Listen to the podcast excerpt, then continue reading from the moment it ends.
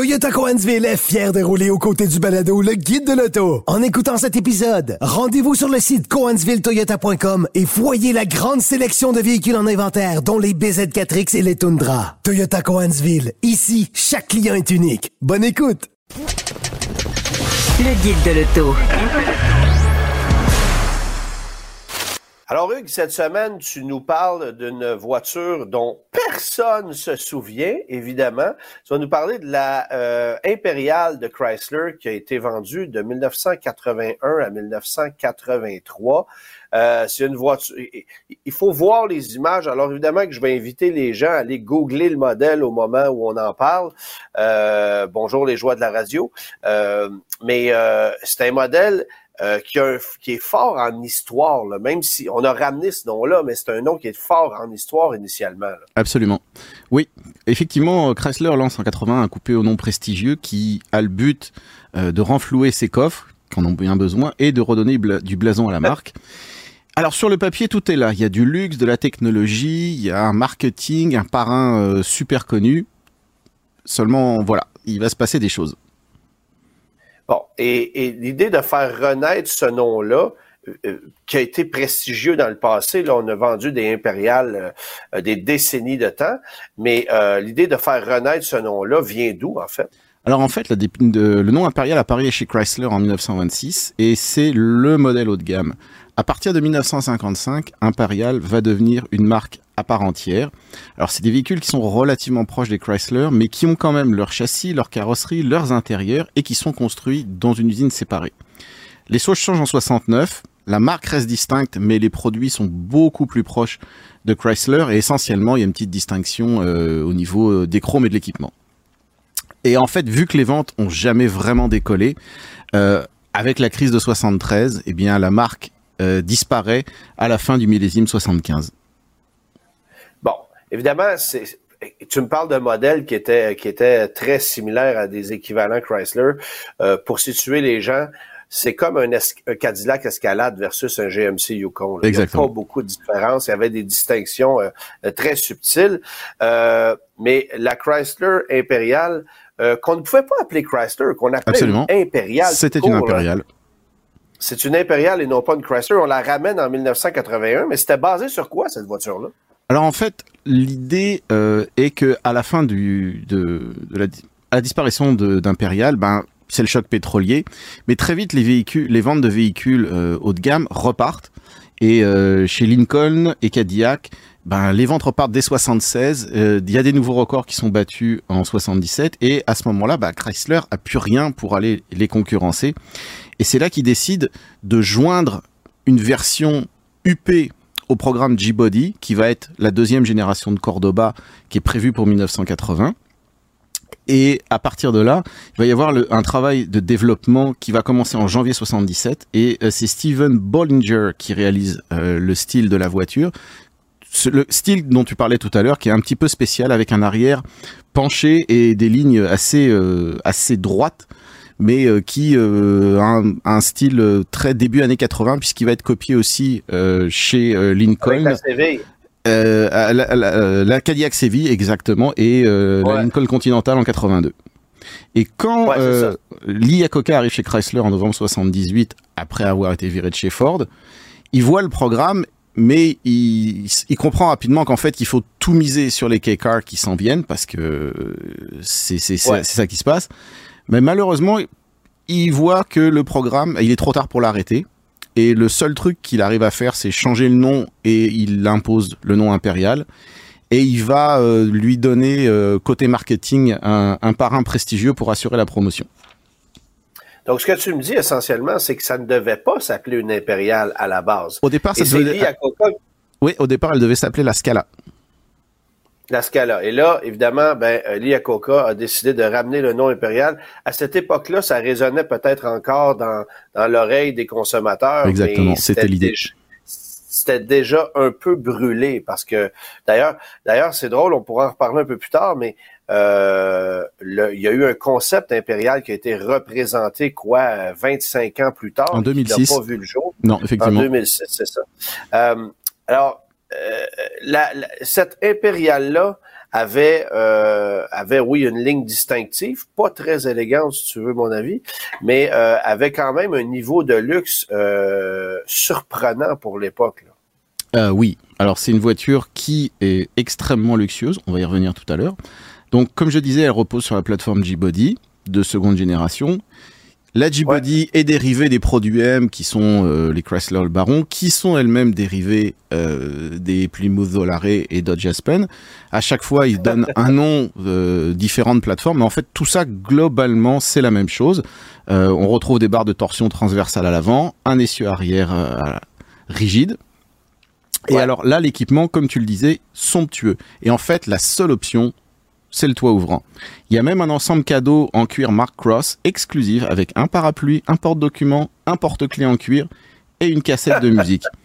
Il y a, il y a tout. Et euh, c'est la première fois que chez Chrysler, il y a un tableau de bord électronique. Il inclut un ordinateur de bord à 8 fonctions. Il a été développé, ça c'est un petit point intéressant parce qu'on va en reparler après. Il a été développé par la division électronique de Chrysler à Huntsville en Alabama. C'est la même division qui a travaillé sur les projets Apollo pour la NASA. Donc ils font encore beaucoup de développement électronique in-house à ce moment-là, et on va reparler un petit peu tout à l'heure. Donc là, entre euh, l'équipement abondant, l'ajout de matériaux insonorisants en masse, et même de l'acier plus épais que les autres modèles, le poids passe à 1800 kg. Mais là où Chrysler met les petits plats dans les grands, c'est au niveau du contrôle qualité. La voiture est fabriquée à Windsor, en Ontario, avec les Cordoba et les Mirada, mais les attentions spéciales partout. Euh, déjà des meilleurs composants. Ensuite, chaque auto est testée individuellement sur 8.8 km. Ensuite, inspection multiple, tout est testé, les étanchéités, les systèmes électroniques, les ajustements, les tests moteurs. Même, il y a un dernier polissage supplémentaire qui fait avant euh, de, de quitter l'usine. Ils ont engagé 100 inspecteurs de qualité, même la garantie est doublée à 2 ans, 50 000 km. Donc là, ils sont sûrs de leur coût. Puis c'est une voiture qui, euh, malheureusement, n'est pas passée à l'histoire.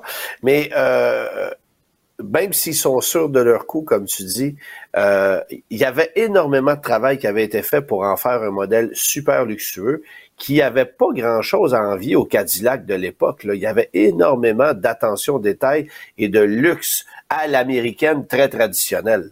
Tout à fait. Et euh, quand la voiture arrive en octobre 80, Chrysler annonce l'impérial, il est grand temps. Et en fait, elle dit euh, qu'ils ne produiront pas plus de 25 000 exemplaires par an pour assurer l'exclusivité du modèle. Bon, la vérité, C'est c'est une bonne idée. oui, mais de toute façon, la vérité, c'est que l'usine de Windsor pouvait pas en produire plus de toute façon, donc euh, tant qu'à faire.